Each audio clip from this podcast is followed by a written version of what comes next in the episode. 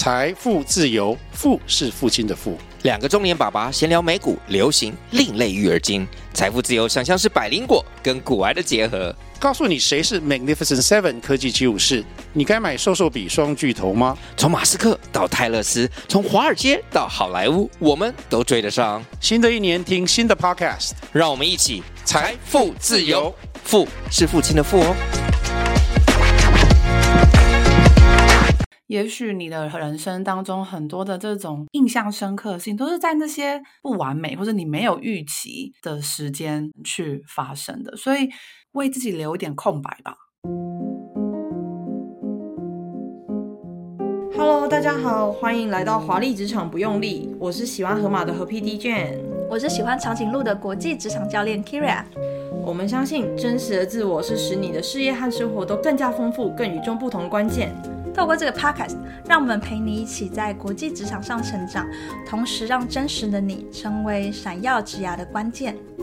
不只是职场对谈，我们还将以轻松有趣的方式，让你了解教练的服务如何带来真实的转变。华丽职场不用力，陪你一起更自在的与众不同。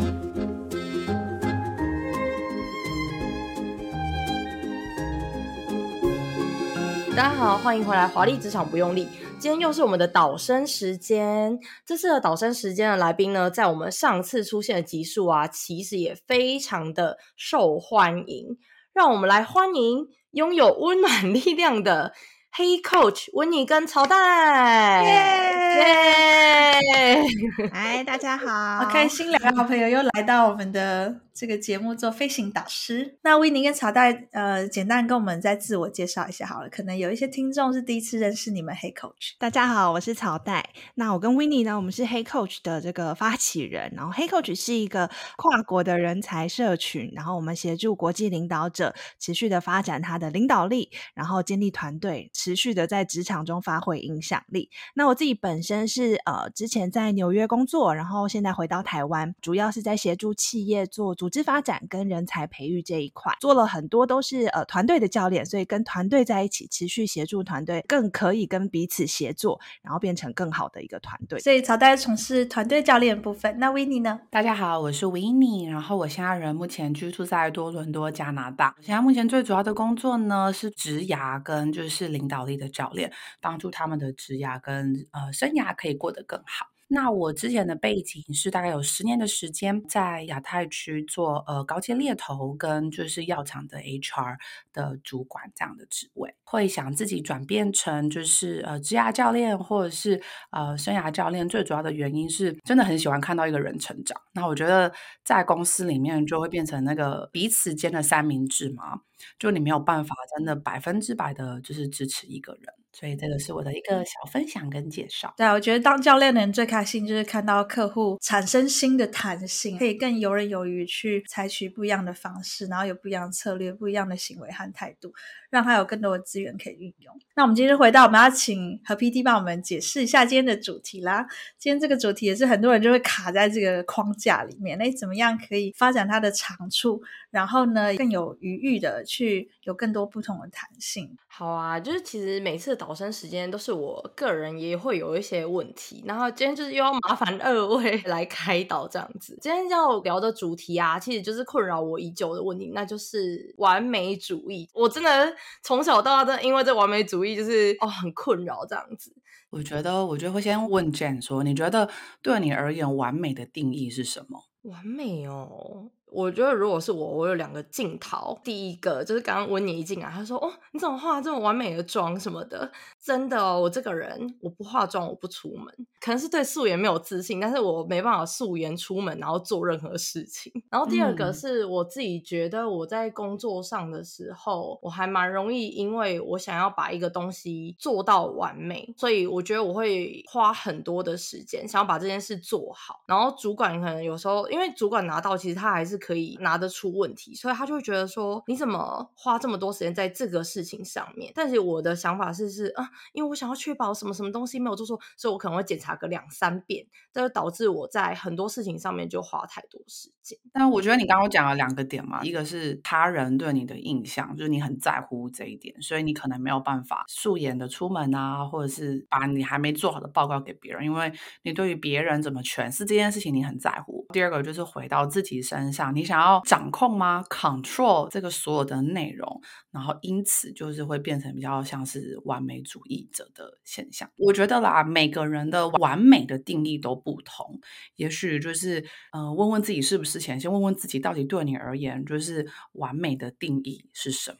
我觉得这很有趣啊，这我自己就有非常深刻的经验。我觉得我就是那个完美主义的，自己有经历过这个历程，然后我觉得我持续在学习当中。我记得我刚到美国的时候，然后我们的这个研究所就有一个国际的 conference，然后所以大家就在这个这个会议里面呢，就会去探索我在团队里通常都在扮演什么角色，那我跟其他人的关系是什么。然后你就会讨论一些跟自己很有关的主题，然后到了最后，就是他会有有教练带着我们一起去反思，然后说：“哎，你今天一天，呃，你可以选择做很多事情，你可以选择在七十个人的这个大场里面发言，你可以选择就是在这里面展现自己。那你最后你做了哪些选择？”然后我发现说：“哎，我整天下来，我一句话都没有讲，因为我一直在 filter 说：哎，我到底要说什么？我说了这些话之后会。”别人会怎么看待我，或者我讲的这个东西是不是能够表达我真的想要的？所以就在这个纠结之下，可能就觉得说，那我还是别说好了。就是我我我不确定我是不是能真的好好的表达自己。到最后，就是去跟教练在讨论这件事情的时候，会发现说，哦，原来我自己给自己很多的框架。哦，我在团队里面可能我有想法，可是我我还没有机会先肯定自己的想法，所以我就会呃把自己框在那边。然后我觉得我没有百分之百。呃，有信心，或是百分之百觉得我很肯定，我就不说。那其实我的一些想法，说不定对团队是来讲是有好处的，或者是可以给他不同的观点哦。所以我觉得这也是我们可能从小到大成长的过程。你在求学的过程，哎，大部分事情都蛮顺遂的，或者是你没有什么犯大的错误，其实很容易，你就会希望说我可以持续保持那样子的一个完美，我们说完美的那样子的形象。那有的时候，它并不是一个对团队来讲非常健康的事情。如如果你想象，如果我的团队里每一个人他有想法不表达出来，那他可能到最后，诶，这个团队可能有一些盲点，但是因为每个人都有留一手，或者是每个人都把自己觉得我不够好，所以我不敢说，那其实这个团队就有很多的限制。嗯、那另外一个展现，可能是刚刚呃和 PD 有提到的，诶，我可能很花很多时间要把一件事情做到完美，可能他的方向跟大家就会。走在不一样的路上，反而是让大家在这个进展上面没有机会去突破。所以我觉得在团队里面可能会看见，我身为一个团队成员，或者是我是团队的 leader 的时候，那我的这些行为展现出来，可能会对其他人有什么样的影响？尤其是当 leader 的时候，我觉得我刚开始做 leader 的时候呢，我我是一个看到一篇文章，那个错字就是感觉好像就在那里对我咆哮的那种感觉，就是我眼睛可以看到。错字跟标点符号都都在错的地方，就是它好像就是有一个 highlight 在那里，然后所以我因为我看到了，我不能不不改嘛。然后在这样子的情况之下，其实对我的团队成员来讲也是压力很大。他会觉得说啊，我都已经很努力的做好我的事情，怎么你都只看得到我没做好的地方？所以我觉得那个是身为一个 leader，当我是这样子看待自己，有时候你觉得我我那个完美主义是对自己，我没有这样子对他人，可是其实你的行为展现在。他人的这个眼里是也有蛮大的影响的，所以这个是我我觉得从团队的角度来看完美主义这件事情啊，对于对于个人跟啊对于整个团体而言来的影响。诶，那我们现在已经讲到了三种不同的征兆。刚刚 Winnie 有提到一个是自己对于完美有一个定义，然后我们会很在意别人的看法嘛。然后朝代这边有提到的，第一个是觉得自己没有准备好，我就不敢表达，结果这样其实对整个团队来说，input 反而是变少的。然后另外就是花太多时间在很多很小细节上。那身为主管来讲的话，如果你是领导者，其实有的时候跟团队之间会有一点沟通落差，因为其实你并不是没有想要去看 strategy 的东西，但是为什么每次讲出来都会去先去讲一些细节，那其实团队反而会搞不清楚，所以对你来讲到底什么是重要的？其实这也其实也是在 coaching 里面蛮常见的。我刚刚听也觉得很有共鸣，是因为。就是例如说，今天老板说你去做一个什么呃 data analysis，要去做一个数据分析好了。那重点是那个数字跟我后来的解读嘛，对不对？可是我如果没有办法先把那个 Excel 表的表格设计好，就是哪里是粗的框线，哪里是细的框线，哪里是虚线，就这个没有设计好之前，我没有办法做这件事情。就是那个仪式感跟完整性对你来讲很重要。对，就是我我对于视觉上包含了，比如说我们要准备一个 PowerPoint 嘛，对不对？就是我那个版型没有先设计好，我没办法做这个 PowerPoint。然后我后来可能因为工作上的升迁，然后那个工作的内容性质改变，逐渐的不允许我再去做这种事情，不然我没办法做我的工作。就是我会花太多时间在做一个这种很枝微末节的事情，但是我该做的应该是去给予方向啊，然后去带团队，不是整天在那边设计 我的 PowerPoint 要很漂亮。我觉得我刚好是那个跟你们是完全不同的光谱的，我是完全光谱的另外一端的人，就是。我的本性其实就是非常的自然嘛，natural 的人，就是我其实不是这么细节，我刚好是跟你们的相反。对我而言，没有大框架，或者是你没有告诉我一个雏形的时候，我是做不了任何事情的。但至于那个细节，要就是细到多 detail，或者是要整理到多干净，这件事情我还好。就是我觉得问问看。你本身现在可能是相对完美主义的人，你觉得你小时候那种两岁、三岁的时刻，你也是个完美主义者吗？还是你的这个完美主义的这个概念是在你成长的阶段，透过外在的环境，然后去输入给你？嗯，这是一个很棒的问题。哎，我觉得我好像从小就有点那种镜头。哎，我我小时候有一个很奇怪的想法，就是走在路上的时候，不是会有那个格子吗？然后我就会很喜欢限制自己，只能走在某一块红砖上，然后脚不可以超过那个线。我很喜欢做这种事情。然后我记得我小时候有对我妈做过一件有让我有点愧疚的事情，就是我小时候是参加那个画画社，我记得我那时候在画一只鸟，可是我妈妈想要早点回家，因为她人已经到了，她想要把我带回家，所以她。就希望我赶快画完那个画，然后我记得他一帮我，他就想说好，那我帮你画一画，随便画一画这样，然后我就当场大爆哭，我就觉得这个东西我要一个人完成，我必须只能一个人完成，然后我一定要就是把它画得很漂亮，然后我不想要妈妈破坏这幅画，但我就好像从小就有一点这种奇怪的镜头，我应该是很小的时候会把我所有的那些娃娃布偶啊，要 按照顺序排好，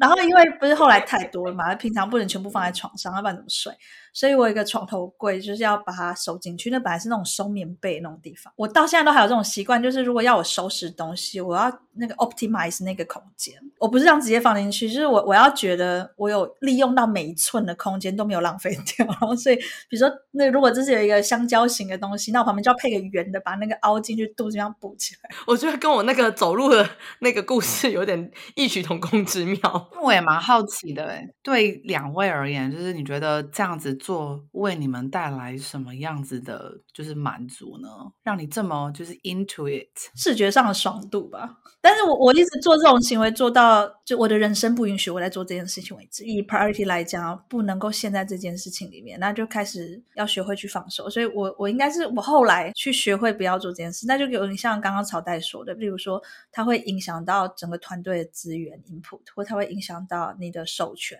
的能力，它会影响到你工作的效率的时候。当我意识到有其他的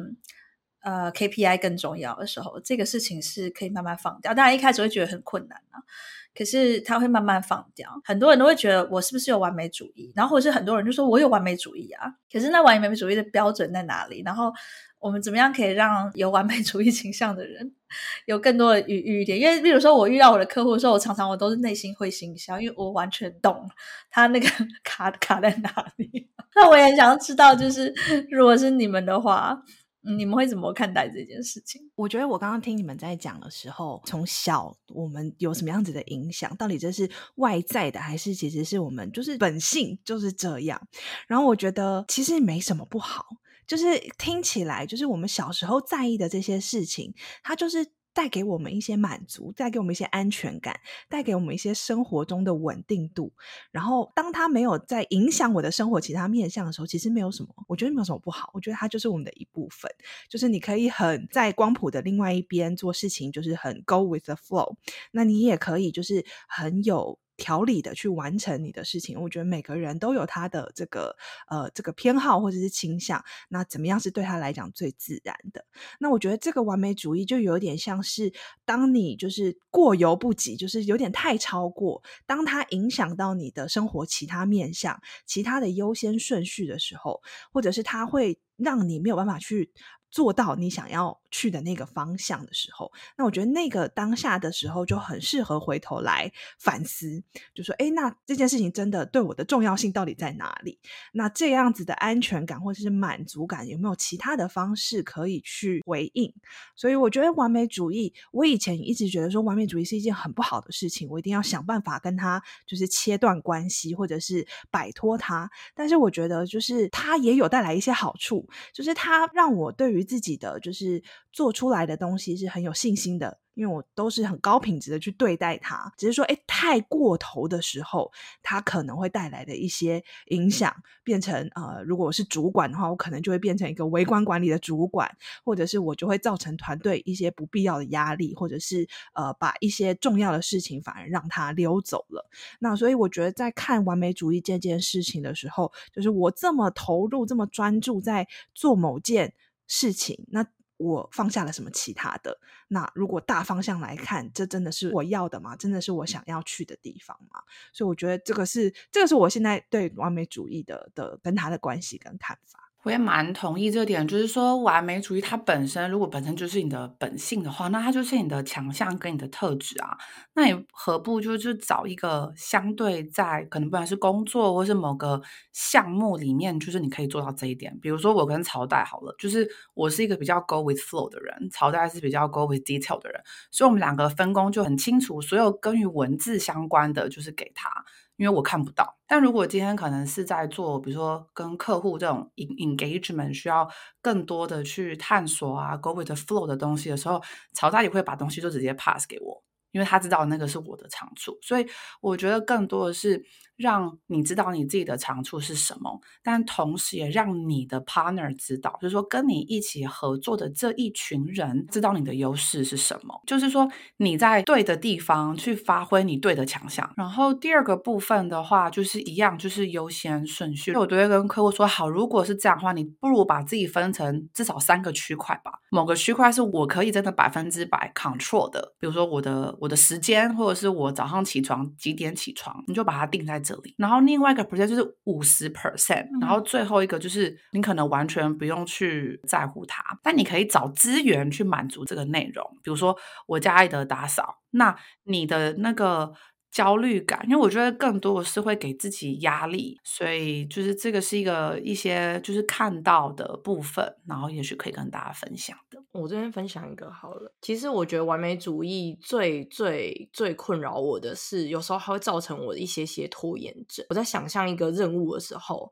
就别人可能说哦，这个差不多两小时，但我就想说。不对啊，这个东西我要做很久诶，我要确保什么什么东西，然后我就开始想象说，哦，我要怎么做，然后我大概要完成哪一些，然后我要注意什么事情，然后光是想这些就花了我很多的精力，然后接下来我就是想说。好，接下来我要坐在这四个小时就不能动，就是在这边一定要完成到底，然后我才可以走。然后很多时候，我觉得你光是在想这些的时候，你前面这些时间就已经有点拖到我完成这个项目的一些时间，这样子比较有帮助我的是，真的是像 Winnie 说一样，一定要做一个 priority 的一个分阶，就是可能你这个东西就是你什么时候一定要交出去，那你就要就是在这个时间点完成，然后你就不要，你就一项一项这样勾掉、勾掉、勾掉，我觉得反而是有助于。我在加快我自己的速度。另外一个我看到一个点是说，就是相对完美主义的伙伴们，就是是对事情比较在乎的人。但事实上，如果今天你的接下来的这些所有内容是要交给另外一个人的话，我觉得更多的先把自己拉回来，就是你也帮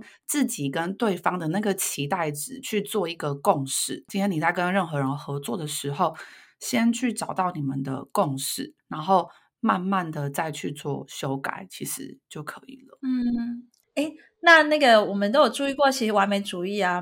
其实内心都会有一些焦虑跟害怕，就像刚刚我跟你讲的啊，不自觉给自己压力。那像这样子的状况，你们有没有什么经验或是观察，会注意到，诶，完美主义的人可以怎么样避免让自己陷入这种焦虑和害怕当中？我觉得很多时候，呃，你会看到团队里面，我们这几年常常在谈团队是不是有足够的心理安全感去表达自己的想法，然后呃，去塑造那个空间，让每一个声音都可以被听见。那当然，这背后如果我的团队成员他本身是他很害怕犯错，他不敢去尝试，所以他就觉得说我还是别说好了，就是我刚刚讲的那样子的一些情景。所以我觉得这个时候呢，我觉得一个很好的，对我来讲很有帮助的那个思维的转换是。是从一个就好像我讲讲了某件事情，我是一个失败的人，这样子的一个标签，去转换成这件事情失败了。那我可以中间学到什么？那我可以在这个过程中持续啊、呃、往下一步前进是什么？所以在那个过程，你不是只求那个完美的状态，而是你你看到的是你持续进步的那个那个有点像成长型的心态吧，就看到自己有持续可以成长的空间。所以我觉得那个可能是对于经历完美主义这样子的一个状态的时候，呃，重新转换思维，对我来讲蛮有帮助的一个转换。嗯，诶，那也让我想到有两个游戏，我常常跟客户玩的，可以提供给大家。第一个游戏叫做“刚刚好的完美在哪里”，比较完美倾向啊，完美倾像还蛮严重的人。通常想法会趋于比较极端，比如说这不是好就是坏，这个是有完成，嗯、要不然就是没有完成，就是在零跟一百分当中。可是比较少去看到这中间，其实它是个灰色地带的。那就是像刚刚 Winnie 讲的说，哎，你有没有先跟人家先去找到一个共识？也许人家要的是七十分或五十分，不是零跟一百这件事情。所以有的时候去我们跟客户去玩的游戏，就问他说：“那你觉得刚刚好的完美程度在哪里？”对这件事情来讲，其实大部分人都找得到，就是哎，好像。这件事我只要做到六十分就可以了，对。然后另外一个游戏是给症状更加严重的人，就如果这个人完美主义已经严重到一个他很难就是自己能够跳出来，所以我现在正在现在完美主义。有一个游戏，有一个是好，你这么会追求完美。那我们来追求一个最完美的策略，叫做追求失败。你可不可以完美的失败这件事情？你可以列一个清单，告诉我所有保证会完美失败的方法，然后我们就会开始列那个清单。但一开始都会觉得我很荒谬，就是我客户很常觉得我很荒谬，然后但是但他们列的话就会开始笑，然后最后的结论通常啊，就我遇到大部分客户后来他们的发现都是。这都是我根本不会去做的事，就像刚刚维维尼说的天性，就是按照我的正常形式的这种习惯跟我的我的处事态度，我只要当我自己就好。我的正常处事态度，这一张纸上列出来的所有行为，我通通都不可能会做。我甚至不需要提醒我自己说不要这样做，就是我这个人本来就不会做这些事情。所以也就是说，反过来讲，说其实你失败几率很低耶，因为你刻意要去追求失败，而且要很完美的保证失败的那些方法，通通都不会出现在你的生活当中。对，然后他们才会发现，就是说他不需要去追求完美，他已经很完美了。就是说他已经能够交出一个品质有某种程度保证的结果，可是不需要交出一百分的结果。他光是很轻松的去做一件事情，就已经有八九十分。那呃，只要说再加上刚刚维尼讲那个，我觉得真的蛮重要，就去跟人家 align 说，那对方要的到底是什么，就去注意这个这个重点就好了。我非常同意，因为我觉得我刚刚听那个 Kira 在讲的时候，我就在想说，那对我来说刚刚好完美到底是什么？但我我好像真的就是那一种人哎、就是我每次总是收到别人的称赞的时候，我会很惊讶说啊。我有做好吗？然后还有就是，呃，我我没有去想过说哪一些事情可以做到一定程度就好，因为我会很希望我自己就是要做到一百分，大家看到我就要一百分的样子。所以我觉得一个蛮实际的例子是，我那时候刚来法国的时候，其实我真的很不敢举手，因为我老师可能问我们的想法，然后我就会觉得，可是我这个想法好笨。我不敢讲，可是我看到其他同学，就是可能是欧洲同学，他们都好踊跃发言，而且他们就是完全没有觉得说这个想法怎么样，他们不会去批判任何的想法。我觉得我真的是有受到他们感染，我敢发言这件事情其实就是一个成长。然后我后来才开始去接受一些不完美的答案这件事情，我觉得蛮重要的。也许去看到那个。就是不完美当中的美好吧，大家就是都在说，就是哦，要追求那个完美。但事实上，也许你的人生当中很多的这种，呃，有趣啊，那种很 surprise，或是给你很印象深刻的事情，都是在那些不完美或者你没有预期的时间，然后或过程去发生的。所以。也许也不需要为自己去走这么多的这种期待，然后预想、预测，就是为自己留一点空白吧。